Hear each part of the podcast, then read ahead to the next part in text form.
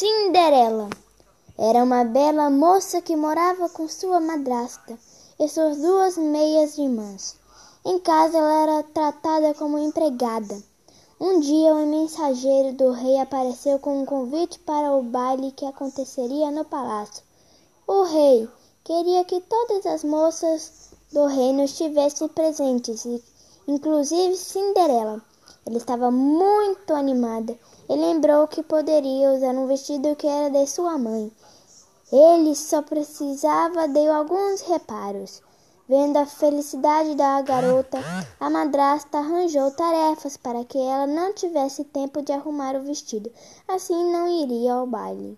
Cinderela ficou muito triste, mas os ratinhos, Jaque, Tatá e os outros bichinhos reformaram o vestido.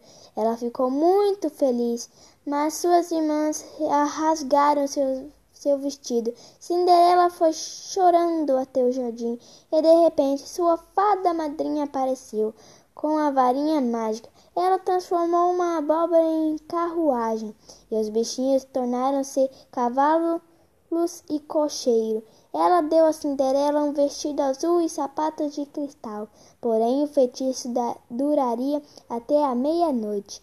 Por isso, ela tinha que voltar antes desse horário. Cinderela e o príncipe conversaram e dançaram a noite toda. De repente, o relógio deu doze badaladas e Cinderela saiu correndo. Com a pressa, ela perdeu um dos sapatos. O príncipe exigiu que a dona do sapato fosse encontrada.